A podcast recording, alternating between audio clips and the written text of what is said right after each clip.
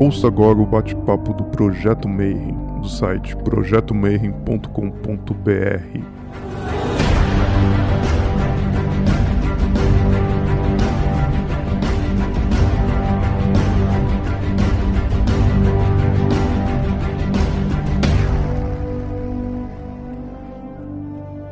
Bom dia para você que é de bom dia, boa noite para você que é da boa noite, boa tarde se você acabou de receber essa notificação no YouTube, está aqui com a gente. E hoje a gente vai falar um pouquinho de astrologia, que é um tema que todo mundo adora, mas a gente vai falar de astrologia séria. Então, antes da gente começar, você precisa ligar aqui as legendas e depois vir aqui do lado e colocar Translate to Português. E aí o YouTube vai traduzir para vocês. And now I will speak in English because today we have a very special guest here in the show. Well, I'm a personal fan of you. I've been Oh, using nice. the World of Wisdom for many years, and I really love that program. And now Mm, here in the show we have Mr. Adrian Ross Duncan. He's an astrologist for I don't know a lot, a lot, a lot of Yeah, a long time. a long time. And we talk 50, about 50 years, actually, I think. We talk about astrology and true will. So Hmm. thank you very much to be with us in the show. And how are you this morning? Mm, I'm good. Uh, it's uh, afternoon here, and I, I'm living in a little island in the middle of the Baltic Sea, which is a Danish island. And, uh, you know, I have a view of the sea. It's very, very beautiful. And uh, it's, it's called Gudhjem in Danish, and that means God's home. So that's where I'm living. Well, uh, the first question that we always ask our guests is how did you start this journey? Because uh, why did you choose astrology and, and how did you get here? Yeah, I, I think um, the journey started very dramatically for me. I uh, was 20 years old and I hitchhiked to India at the time. It was like in the hippie period. And um, on my 21st birthday, I went to uh, the post office in Kashmir and uh, I had a telegram from my girlfriend saying she was pregnant. And I, I was 21, but I, I thought that that was good. You know, I, I thought that was great and she said it was going to be an Aquarius child. You know, it's like I became pregnant as well. You know, and I went down to Delhi and uh, I found a book. You know, a book in the street. It was just on the street market called Astrology for All, which is an English book uh, written by Alan Leo, and and I kind of read it. It, it like it completely. I got a complete baptism in astrology at the time. It was like a time when I was taking drugs and. Uh, LSD and stuff like that. And in India, I took my final LSD experience, and I had a, a kind of vision of um, of the effect of the planets of Uranus, Neptune, and Pluto, the outer planets, uh, and how they precipitated the Aquarian age. And I, it's like my son wasn't going to be an Aquarius, and I kind of understood the meaning of Aquarius uh, on a very deep level. Uh, it lasted a long time. Uh, and from that moment, I started getting into ast- uh, learning about astrology. And it was uh, how long ago? That was in 1970. And then uh, in 1971, my son was, bo- was born in India. We, my wife came out to India, uh, my girlfriend at the time. And uh, we, um, yeah, we had the baby in Goa. Well, in 1971, we didn't have internet or nor computers nor anything. No. How no. was astrology back then? Well, I tell you, when I first got into it, I had no idea what to do. I I didn't have any tables. I didn't have any books. I could just look up at the sky, which in India, maybe also in in Brazil, is very beautiful. But I, I couldn't work out anything. Uh, it was only when I got back to um, Britain a few months later that I started learning a bit, you know, with the tables. I was very slow at the beginning. I, I, I got some tables. I never met anybody, so I, I didn't know what to do. Uh, I read a few books. There's a kind of, I still use this. You, you got to have a, a book of planetary tables, you know, and um, you know, I learned to calculate by hand. It, it took about well, when I got very fast at it, it would take about twenty minutes um, to do a horoscope by hand. And for the first, you know, ten years, I I did that by hand. Yeah, about ten years. Uh, then I got one of these first little computers, and uh, that sort of made things a lot easier. Then the first one was like a table.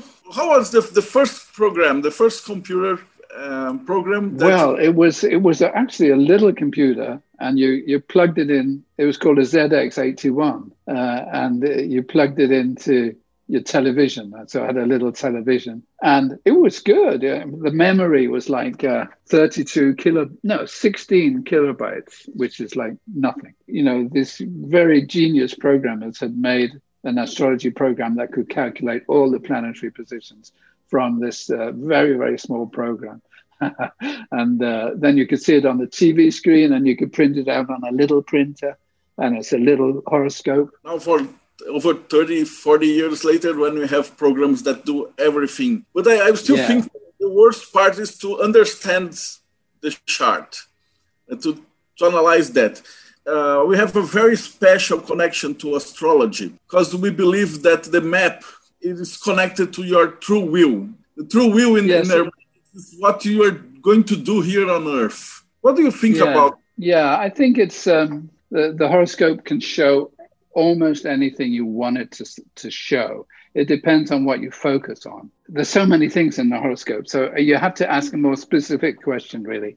Uh, are you talking about your spiritual mission or your professional mission or your or how should i understand your question kind of a mixture of everything since our true will is like uh, when you're happy fulfillment and you love what you do and uh, i have been making maps uh, for people for ages and I, I realized that the, the, happier the people are with their lives, the more they identify themselves with the maps. It's kind of a track. I don't see it like that, I don't think. I mean, if you explain the horoscope well to somebody, they're going to identify with it.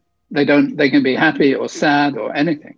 But it, I mean, if you, the thing about explaining a horoscope is that what you're talking about is the energy that the person's born with. It's a very powerful, everything in the horoscope shows a powerful planetary energy. And that energy is like hidden in the psyche of the person, but it, it makes uh, people behave in a certain way. And it makes people, the horoscope is like a filter which shows how people experience life. Now, if you can show them how this filter works, and the filter is shown by the planets and the aspects the planets make. Uh, for example, if Venus, which is like love, and Saturn, which is like restriction, if, if they're in an aspect together, the, the person is going to have low expectations of their love life and going to feel easily rejected by uh, the person they love. Now, that's just a perception. It's not like how people are, it's how you make them be, uh, alter your perception according to the planetary positions in your horoscope. So, in a way, the horoscope shows how you filter reality. Uh, now, if you explain to somebody each of these things, like why their relationships are like they, they are, are like they are, why their sex life is like it is, you know, why their career is like it is, and in, and you explain it in terms of energy, then they're going to identify with the with the horoscope. They're going to see that it works. I mean, unless you can make people see exactly what their behavior does, then you're not going to be able to help them. So you, you, you have to explain that really precisely. And the horoscope is fantastic for that. There's nothing like the horoscope for that. It's one of the best tools for, for this kind of thing. When did you realize that it worked? back in the 70s when you start drawing maps. Because astrology, for the people out there, they say that it doesn't work, it's just the sun, and how can the planets run, all this bullshit. But working on astrology, you see that it happened. It was back to front for me. Like uh, this experience I had in India, which is like a vision. I actually experienced the aura or energy of, of the planets, you know uh, of Pluto, Uranus, and Neptune. I actually experienced it, I, and I was shocked, and I saw how it was affecting society. So I, affect, I, I got into astrology by seeing what was happening to society. Uh, I mean, not just society. I mean, like the transition from a Piscean age of Christianity to uh, an Aquarian age of science. You know, I could see that. You know, so then I had to work out backwards. How does the horoscope, you know, reflect that? And then as I got into studying the horoscope, and it, like many many years went by, I think, before I could see how everything in the horoscope is precisely affecting perception, uh, and that I'm still learning that. Uh, what do you think about these other planets that they were they're putting that like Lilith or Chiron or? Well, I, I think Lilith is not a planet, uh, as far as I know. It's a kind of imaginary point. Chiron is like uh, a very small body, which is between Saturn and Uranus, and uh, and then you've got these ones beyond Pluto, like Eris and uh, you know other one, other planets, which are just as big as Pluto. So I'm guessing that they all have an effect. I, I, I, don't use them very much. I don't use the asteroids very much. I, I can see that Chiron has an effect. I, I can see how it, it, affects me. And, but I, I think that it's a mistake for people learning astrology to start prioritizing things like asteroids and Chiron. It's just like um, background noise compared to the big things that are happening with the visible planets. I mean, that's where the big things are happening. Uh, but everything, like even over an asteroid or, or Eris beyond Pluto, that they're, they're having some kind of effect. Maybe I'm too old to understand the effect of Eris and stuff. I'm sure that uh, later generations of astrology will integrate. But right now, astrology is so complicated enough. I like to keep it simple. That's why my program, which you use, you know, the uh, horoscope interpreter program, I don't even have Chiron and, and I don't have anything apart from the visible planet or the,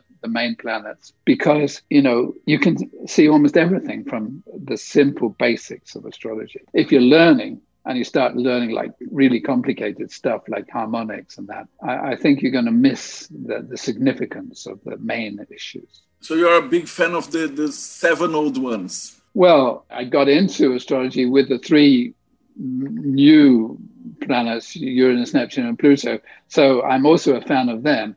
But when I'm doing horary astrology or consultation chart, well, I use all the planets, but yeah, the seven visible planets, they're the big players in terms of factual things. So you've got like Uranus, Neptune, and Pluto.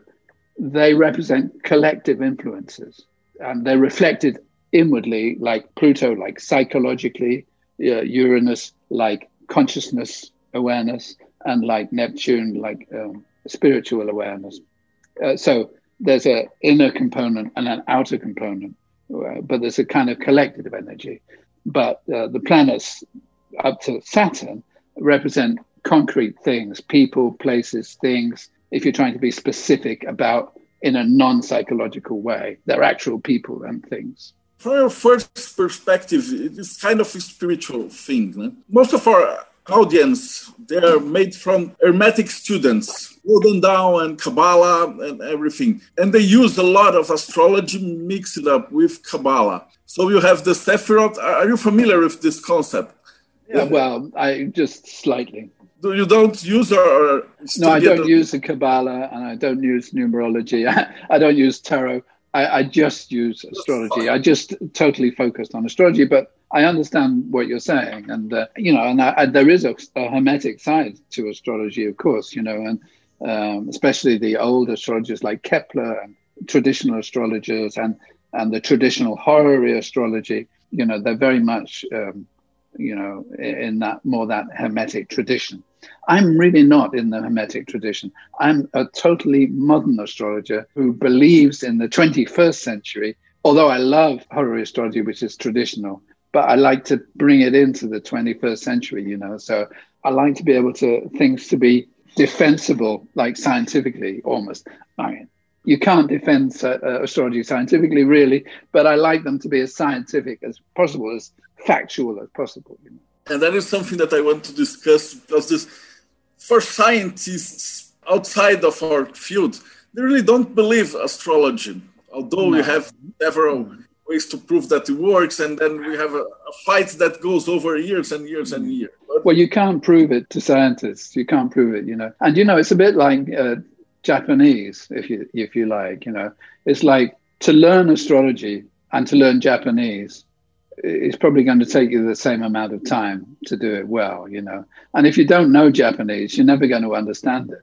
So if you don't know astrology, you're never really going to understand the magic of it and how it works. So scientists, they don't even begin to get start. You know, I mean, some of the famous skeptics, they have no idea about uh, how astrology works. So, and I understand that they think it's uh, it's uh, superstition because well, they've just got no reason to think otherwise. They, but a lot of the a lot of skeptics are blocked as well. You know, science is a kind of orthodoxy, and people who do science they get paid well.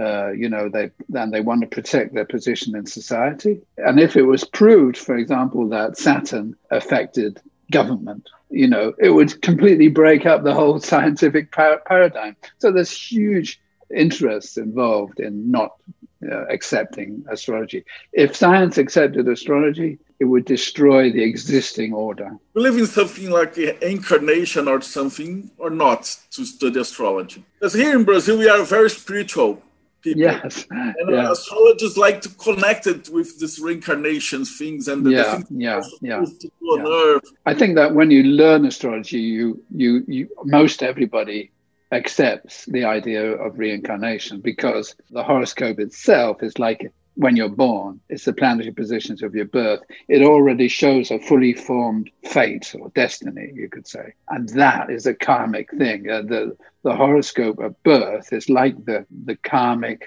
blueprint from the past, you know. But having said that, I don't think it's, I, I think the idea of describing people's past lives for some people it's good. For a lot of people it doesn't help them at all. Uh, there are issues in the horoscope where past lives become really important. I think when you're talking about retrograde planets and the eighth house and uh, you know the, the nodes of the moon i think you know sometimes it might be relevant to bring in past lives and reincarnation.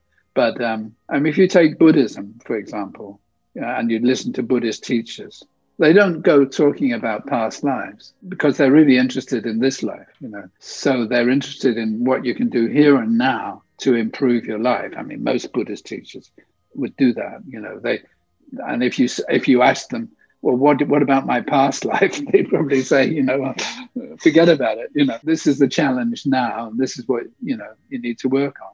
So karma is um, karma is created at every every moment in time. So the, the idea, I think, is to uh, create the right kind of karma here and now uh, to, to make future lives uh, more fulfilling, you know. Uh, so that's my view of, of reincarnation. You know, I, I'm not a, I think people can go too far in, for example, using the horoscope to describe past lives. It might work for some people. I, I very rarely do it unless there's something incredibly significant. And I'll give you an example. If you look at Mars or Venus or, or Mercury in the horoscope, sometimes after birth, they, they, they move, change direction and move retrograde. And in the progressed horoscope, which is a kind of a, a way of seeing your evolution through your life, in the progressed horoscope, Mars, Venus, and Mercury could start moving retrograde for many years in your life. And if uh, planets like Mars, Venus, and Mercury meet another planet like Neptune, for example, you know, could go Mercury could go retrograde and meet Neptune. That's a karmic thing. It, it's it's arisen. Uh, you've gone back in time almost to pick up some input which is absolutely necessary for your personal development. Uh, so there are circumstances when it might be relevant, I think, to talk about past lives and, and karma. I don't do it because, well, very much because a lot of my clients, uh, you know, I, I just want to speak to my clients in a way they understand. And what about free will versus a chart? Uh, yeah, yeah. I think it's a, a really important question. Now, now, here's the answer. It's it's a really difficult answer to accept. That is, that people who ask about free will, that what they're actually saying is, do I have an effect on my life? Can I have an effect on my life? But here's the problem this concept of self, this concept that you are a separate, continuous, permanent thing, yourself, your your ego, yourself. That the self, this concept of self is an illusion. And all suffering arises from an attachment to an illusory self sense of self. Now, if you were enlightened, you wouldn't have this sense of self. Because as soon as you got a sense of self, you have a sense of something else outside of the self. So you've got yourself and the object of your perception. So you separated the self and your perception of, of the world. And so you've got duality.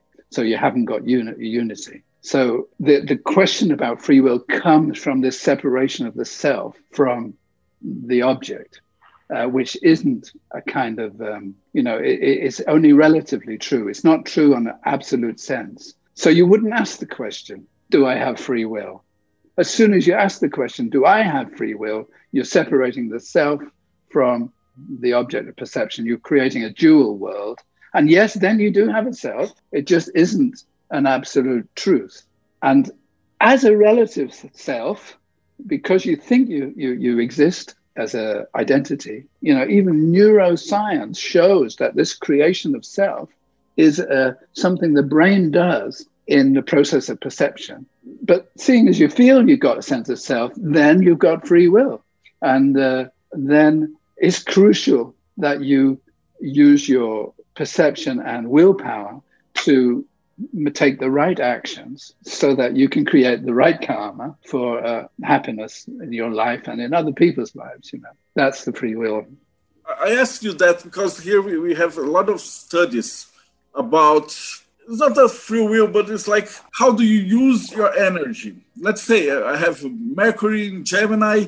I, I, I have a great uh, word mastery and I can say a lot of truth, and I can become a, a writer or a reporter or everything, or I can become a criminal and I, I forge stuff and falsify. And how do you do that? It, it's difficult. Like if you take Mercury, if you take President Trump or ex-President Trump, thank goodness, he has Mercury in Cancer square Neptune, you know, and Mercury square Neptune is a typical because Mercury is like communication, and Neptune's like illusion. Mercury square Neptune is a master of creating illusions. So um, it shows somebody who's a liar. Now, I have Mercury square Neptune also, and I could be a good liar. I could be a good liar. I, I am a good liar. And when I was a kid, I used to lie extremely well to my father, so I didn't get punished and things like that. But then, uh, because of um, because of my spiritual interests, I realized that lying was a, a, very bad thing. So I don't lie anymore. So there was a kind of uh, decision, you know, that wasn't in my best interest to lie. So, I mean, generally speaking, when, uh, uh, when there's a bad aspect, and I'm talking about like a, an aspect from a personal planet like Mercury, Venus, or Mars, or the Sun, or the Moon, to a planet, a difficult planet like Saturn, or Uranus, or Neptune, or Pluto, there's going to be bad behavior. It's always going to be the potential. You know, there, there's nobody that's born with these aspects that starts behaving well. There's always going to be suffering and bad behavior from bad aspects. So they shouldn't be kind of um, diminished and, in, like, you know, people say, well, you know, I've got a bad aspect, but it just creates dynamic energy and stuff. First of all, a bad aspect creates bad behavior. Then, because of a conscious effort, you can transform that behavior. Let me give an example. If you have Mercury square Pluto, let's say you've got Mercury square Pluto, uh, using Mercury again. So you've got Mercury square Pluto. People with Mercury square Pluto or opposition Pluto or conjunction Pluto, they they dominate the conversation. They talk too much. Their voice drones on and on and on. You know, people get tired of them. Uh, people want to go away. People say, shut up. People have long discussions. And Mercury Pluto is kind of suspicious. So it, it, always thinks somebody's hiding something, something secret. Know, this is what they'll always do. They'll always do this. But they can be taught. The problem with that is that it has a bad effect. The thing they want least happens because they do this. You know, Mercury, Pluto want people to hear them, but they drive people away. Now, if you explain this behavior and uh, you know explain the antidote to the behavior and the antidote is to you know when you hear yourself going on and on to just stop and give space to the other person well, then the, you transform the behavior and you stop doing it, basically. And then you can use it in a much more creative way. But the, the thing is, it's difficult. It shouldn't be underestimated how difficult it is. So, so when people have a difficult aspect, you can take a uh, another one, for example, Mars Neptune. You know, Mars Neptune ha- tends to have deceptive behavior because Mars is action and Neptune is kind of uh, yeah illusion. So you know, uh, there's a lot of deception with Mars Neptune. You know, uh, so that's what people end up doing. You know, in one way or another. So con- if they're conscious of that energy, that they can change it. But you have to show people the results. If you do this, this is what happens. You know, so for example, people with Mars Neptune, women with Mars Neptune aspects experience men that are unfaithful because Mars is like sex, uh, Neptune is like deception. But that's because of the behavior they have. Uh, if they have a different behavior, it's coming complicated, but you know, uh, if they if you can teach people a different kind of behavior, then they can avoid the bad results of um, of, a, of a difficult aspect. I have a question from Carla, and she said that here in Brazil we, we have this notion that you have the, your sun, who is your ego or your essence, and the ascendant that is when you become more mature, it will, will rise, and then they will mix up and, and make something that is far, some, somewhere between two. If you could say something about the relationship. I mean, I, I just think they're two really separate things. So the sun is identity the sun uh, and aspects to the sun is often reflected by the father. The moon is emotion uh, and uh, attachment, and is often reflected by the relationship to the mother. So there's two different things. Sun is your identity, moon is your emotional life. But the ascendant, which is like dictated by the, the exact moment of birth, so it, it, it kind of um, orientates the character in a particular manifestation. So uh, the ascendant uh, s- suddenly makes things real. You know, like so you could talk about the sun, moon, and planets representing energies uh, and drives, but the ascendant doesn't represent that. The ascendant represents where it goes. You know, so suddenly you've got your ascendant, and then all the 12 houses follow from the ascendant, and the 12 houses show concrete areas in life. You know, brothers, sisters, home, lovers, you know, work, colleagues. You know, it's, it, it's concrete things. So the ascendant shows what in this lifetime you are uh, going to kind of work with. You know, so it's how are you going to apply all this energy, you know, which is your psychological and spiritual makeup, practically in the world. So the ascendant just grounds your energy in into practical uh, things in the world. Um, but it's like big, a big deal. So, you know, so when you've got an ascendant, like, for example, the Queen of England has got the ascendant in Capricorn, then you have to look at the ascendant ruler, which is Saturn. So uh, the key planet in the horoscope is always the ascendant ruler. That's the key. That is you. That is what you do. That is your persona that is, um, you know, where you're going to concentrate your energy. For example, the Queen of England has Saturn in Scorpio on the MC, which is kind of career, you know. So here we've got some heavy person, you know, who's like been 60 years on the throne, like a rock. Wherever your ascendant ruler is, is where you where you manifest your. And another question that I have is if you could say something about the houses, the importance when you're studying your own chart. So you've got these 12 houses, and I think the important thing is you've got four angles. You know, you've got the ascendant and the descendant. Now, the ascendant is where the sun arises, rises in the morning, and the descendant is where the sun goes down at night. And then we've got the MC, which is the 10th house, and the IC. And the MC is the highest point the sun reaches, and the IC is the, the midnight, the deepest point it reaches under the earth. So these these things are, you know, you can calculate them scientifically, you know, completely sure. Uh, so you can be absolutely sure of these four cardinal point houses and house systems. There's like 12 or more house systems. You know, they they put the intermediate houses, that's the second and third, fifth and sixth, 8th and 9th, 11th and 12th. They put the intermediate houses slightly different. it doesn't make a big deal. Uh, I mean, sometimes it's quite a big difference, but um, I, I, think it's a, a mistake to religiously focus on the exact position of the intermediate houses because you don't actually nobody knows where they are you know there's different ways of calculating them but they do not exist as points in the sky like the first house the fourth house the seventh house and the tenth so they're sure things and you can be quite sure that anything in those houses is correct absolutely correct uh, I use Placidus, so I like house systems. I don't bother with other house systems. I just chosen Placidus because that's the most commonly used one, and I find it works really well. And now you can say a hell of a lot about the 12 houses. Um, so, do you want to be more specific? Um, oh, she said it's mostly how important they are. For, for a beginner, she's a very beginning. And she said, should I focus on studying the house or first I study the planets, then aspects, okay, yeah. then house? So, the first thing to focus on is, well, the sun and the moon. Uh, because the sun and the moon is like the mother and father. It's your inner mother and father. It's like the big deal. But I leave that for a minute. And the next first thing uh, to focus on is the ascendant and the ascendant ruler. So start there at the ascendant and the ascendant ruler. So let's say you have Libra ascendant and Venus is in Aries in the seventh house. You know, so you take the ascendant ruler, Libra ascendant Venus, and you look in the horoscope what house and what sign is the ascendant ruler in. And that tells you a hell of a lot about that person's life. So let's say you've got Venus and it's in Aries in the seventh house. Well, the seventh house is other people. First house is you.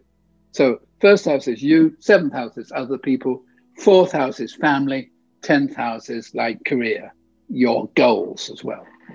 So if you've got Venus in the seventh house in Aries, your focus is going to be on other people. But Venus is in Aries, you know, and that's like very dynamic. Uh, so you rush into relationships. Seventh house is relationships. The Venus ascendant ruler in Aries in the seventh. This is somebody who impulsively rushes into relationship. You know, so you've already got a, a nice thing going there. You, you've got a, a bit of an interpretation. Then you look at the aspect. So you combine just looking at the ascendant ruler, you've combined the ascendant ruler Venus with its sign position because that shows the psychological drives and the house positions that shows where the drives are manifested. Then you want to look at the aspects. So you don't separate all these things. You, you start with a planet and you look at its sign position where it manifests in the house. Then you look at the aspects. Now, if Venus is in Aries, trine let's say it's sextile Jupiter harmonious to Jupiter in Gemini. Well, Jupiter in Gemini likes a lot of things, you know. So Venus in Aries will impulsively engage in several relationships, you know. So um, uh, that's it. That's the way to go. You you choose your planet, you find out the sign uh, for the to get the drive, find out where it manifests, and find out what's what's influencing it from the other aspects. You have to do it as a whole. And if our ascendant is Pisces or Aquarius, should we use the, what planet? I when I do a horoscope for somebody, I, I do the birth chart, but I also do the horoscope for our exact consultation. So if it was with you, for example, now I'd, I'd be looking at a horoscope for now above uh, San Paulo, you know. So and that would be the horary chart for the consultation.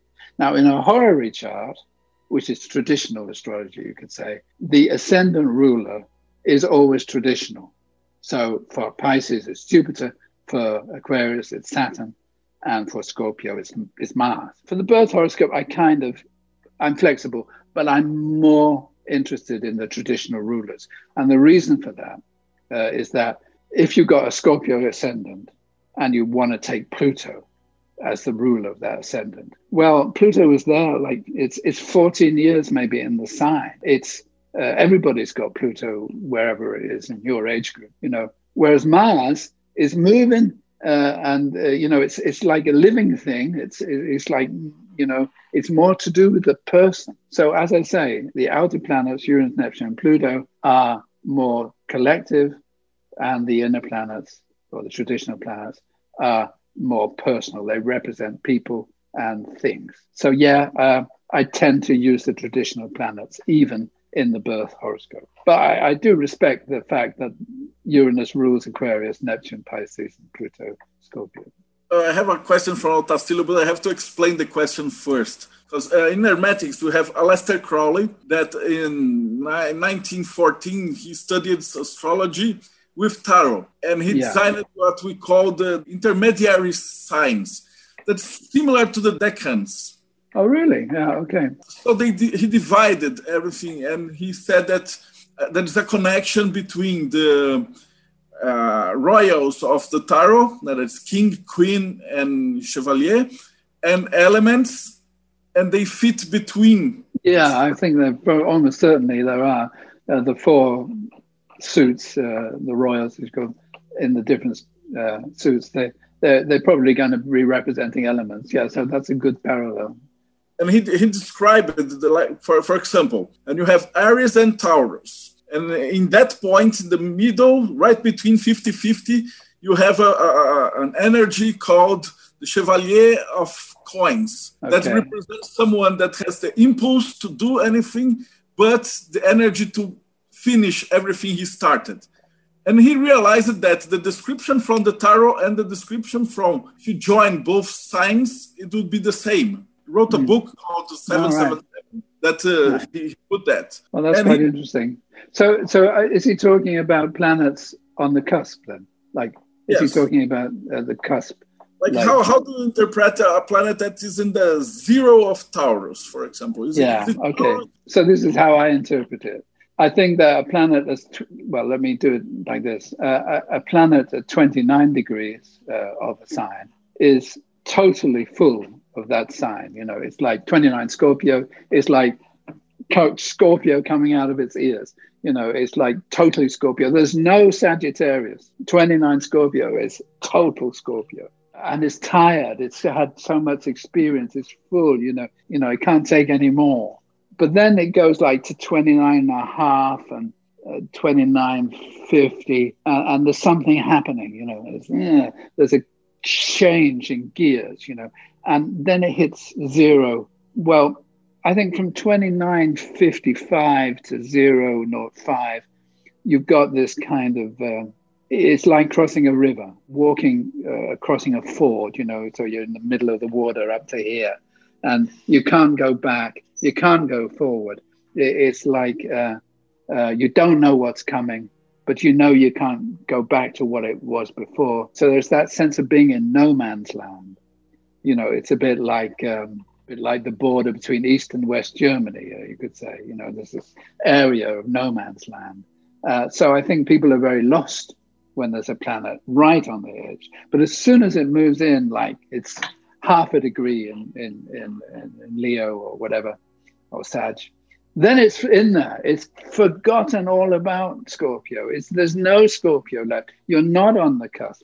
You know, um, you're, you're like you're looking around. It's like you know you go from um, I don't know. You probably go from Brazil to Argentina, and and everything's different. I'm sure. You know the electricity, the the toilets, the uh, I don't know. In in Europe, it is. You you go from like uh, France to Germany, and the food in Germany is awful, and the food in France is wonderful. You know, uh, so when you're in when you come into Germany well, you might be thinking, oh, I love the food in France, but you're stuck with the food in Germany. You know, uh, um, the point I'm trying to make is that you can make too much out of this idea of being on the cusp. It's just a momentary thing being on the cusp, and then the energy flips, and you come into a completely new environment, uh, and you know it's totally new. So anything at zero, one, two degrees of a sign is like fresh, young, full of energy, and uh, you know, uh, not thinking about the previous sign. That's great. And, and what do you think about these decans that they divide the sign in three parts? And then yeah. they, they put some planets to rule each yeah, decan. Right, yeah. I think they're probably pretty good. I, I used to look at them a lot.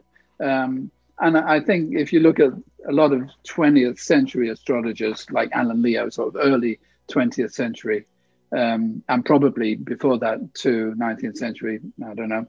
Uh, you know, they, they used the decanates a lot. Um, but you know, uh, if you go back a little bit further to like William Lilly in the 16th century, um, I mean, there you have terms as well, uh, different divisions. You know, I think before things, before we had computers, and before things were totally accurate, and before we had outer planets and uh, and stuff like that, I think that people like to split things up, you know, into small, smaller areas of the sign and, and, and, find meaning in it. And I think there probably is meaning in it. It's just that I don't do that anymore because I don't think it's as effective the way I use modern astrology. But that's not to put people off do, doing that. It might be quite uh, educational. I, I, think there is a lot to decanates. Because if you want to divide, then we have the angels, and then go down they have the, the 72. It's like 72 signs because they divide yeah, yeah, yeah, you could do that. Yeah, that's true. I mean, I'm sure that has a meaning because every number has a meaning, you know. So you you you you're just kind of refining the meaning. And in in Vedic astrology, Indian astrology, they they do a hell of a lot like that, you know, with different numerical types of horoscopes, all of which reveal something.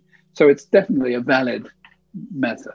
I just don't use it myself. And your softwares have, have helped us a lot with this. There are some studies in theosophy that they even started giving each degree. And of course, you know, there's these Sabian symbols, Sabian which is like each degree has a, has a meaning. It doesn't speak to me. I know people who love that, you know, uh, and maybe it's great. I, I, it just doesn't. It's never got me, you know. Maybe it's too mystical for me. I'm not a mystical person. I'm a, a, a kind of, you know, logic. Well, I wouldn't say logical, but astrological at least person, you know.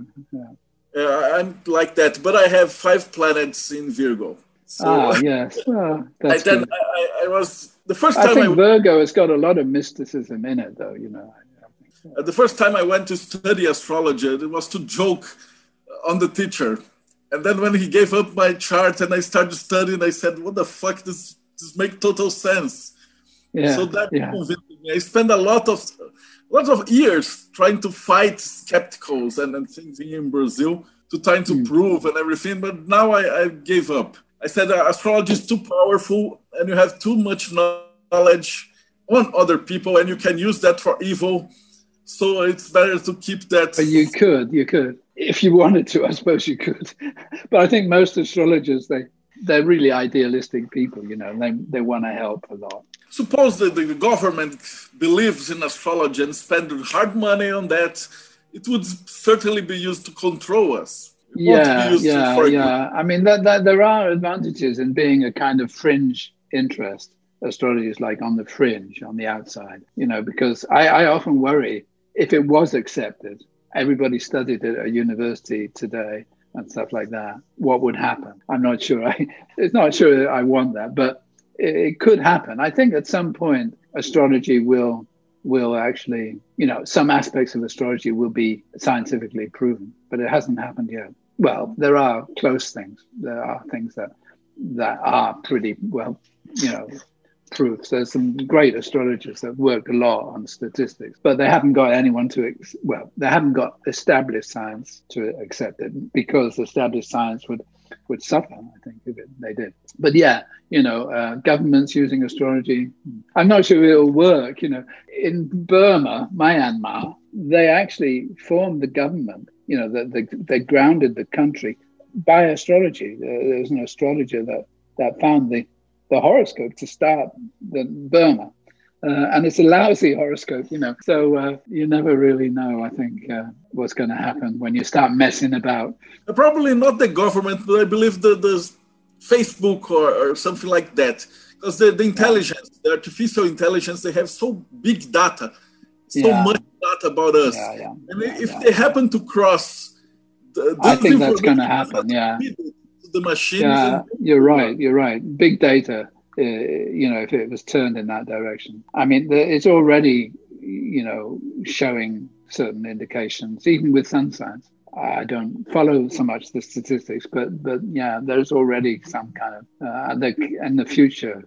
Wow, you know, it could be just incredible. You, you could look at transits, for example, you know, and see how maybe you know somehow with big data. One of the things I thought would be a really good idea uh, was um, because you can take a newspaper, you know, an ordinary newspaper, not an intellectual one, a popular newspaper, and analyze the words used in it, you know. So you've got a database of all the words.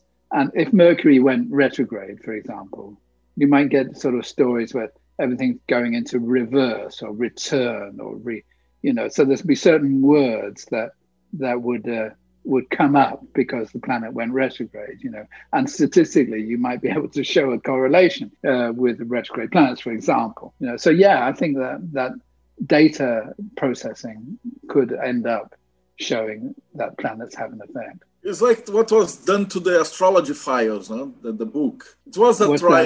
Uh, it's the astrology files, I believe, the name of the book. That uh, I forgot the name of the author. He tried to prove astrology by by studying teachers and, and everything for a, a whole country. And I believe uh-huh. that somehow in the future that the data will become so available and so easy mm. that somehow we will prove astrology right. Well, we're getting to the end of that. The last thing that I ask to, to our guests always ask to the religious people. You said you're a man of the science, but what do you believe happens after we die? Based on your studies of all the maps and the people and, and things yeah. your personal view. Yeah. So I think that when you die, uh, the first thing is that you you lose your sense of vision. I think, you know, so you you stop being able to see, and then probably you stop being able to feel your body, and then you stop being able to hear anything, and then you stop being able to smell or taste anything.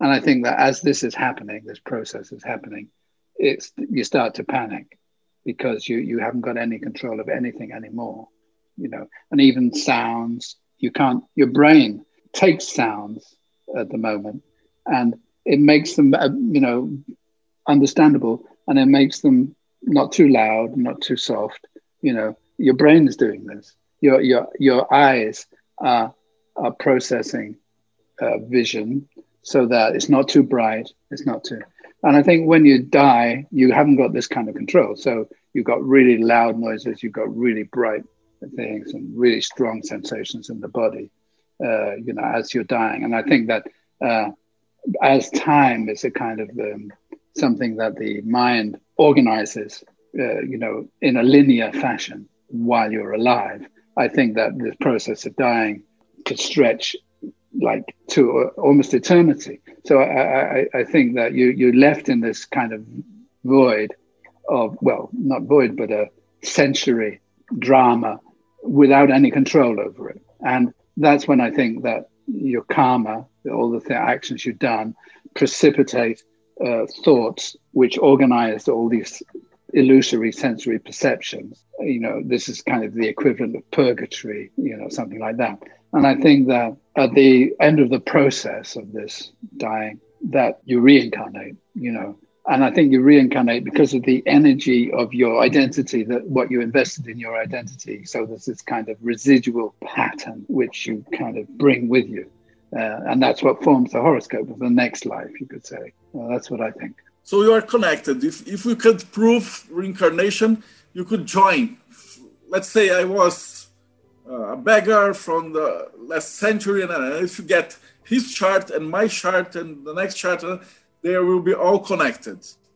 Yeah, I'm not sure how it works. You know, I really don't know uh, because I think that, for example, I, I'm completely sure that Earth is not the only planet with human with beings on it. I mean, it would be ridiculous.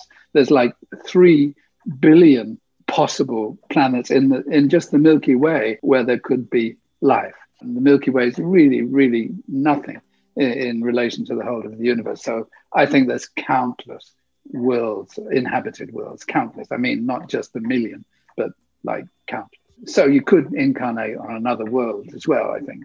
Um, I think some people on this earth incarnate from other uh, systems. So, uh, you know, you never know, quite know what's going to happen. And you, I don't think you really know if, you know, what you've done in this life is actually going to be what affects what the next life. You know, maybe what you've done in a previous life before is affecting the next life. I think there's a, you know, a very complicated, I don't know, complicated is not the word, uh, impossible to know what's actually going to happen. It was, and interview, but they, I have another question for you. He said, you, you have to ask him about the Behenian stars. What do you, does he think? And if I don't ask you, they will kill me here. so, uh, what's your uh, perspective on the these Behenian stars? Do they do you use them? Not? Oh, you mean what do you mean Behenian stars? Double Behenian, stars? Or? There is something for I think medieval astrology that if you have Mars in conjunction uh, with Sirius or, oh yeah yeah you mean the influence of stars on on planets? Yes. Yeah i think you shouldn't ignore that you know. Uh, i don't use it very much but but uh, uh, it's clear that um, I, I, should use it more you know. I think that the, if you got something like for example i have mercury on sirius. And uh, you know i like that. I think that it gives my mind which otherwise might be a mess i think it gives my mind a certain greater power you know. So yeah, I, I, I like these uh, stars to planets if they're very close. Yeah. And he said that in your next uh, update from the software, you should put them. I have thought about it, but it's kind of complicated, you know. So uh, I haven't got the time. It's not going to happen. I'm, I've got too old to do it. It takes so much work to do that software, you know. So I can't do anymore. But my website is is uh, uh, you know, it does a lot of interesting things. Uh, and I have an app, you know, which uh, if you have an iPhone, it's in Portuguese or Brazilian, which does a bit like the software, the horoscope interpreter. Software. This is the last question. It's how can we find you and more about your work? So it's Astro Wow, A S T R O W O W, astrowow.com. Unfortunately, it's just in English, but if somebody wants to translate my website into Portuguese, I'll stick it up in, in Brazilian. That's great. Uh, we probably have some people that after this interview will be interested in doing that. And you have courses in astrology, don't you? Yeah, I just have one video course at the moment, but I'm doing a couple more actually. Uh, I tell you what, that's really interesting. If you go to the Love Match, it's the Love Match on my website. There's a kind of comparison of uh, of people's horoscopes. You know, uh, that could be fun. You don't need to know English, I think, to use this. Uh, well, Adrian, it has been such a pleasure to talk to you. Thank you so yeah. much for your time. well, it's always nice to talk about astrology. And now you know that you have fans in Brazil because I always recommend them your site and everything, and they really mm-hmm. love your works and your software. But, Thank you very much. E para vocês que acompanharam a gente até agora, não esquece, segue o canal, dá like e dá uma olhada nas outras entrevistas. E a gente se vê no próximo Bate-Papo Mayhem.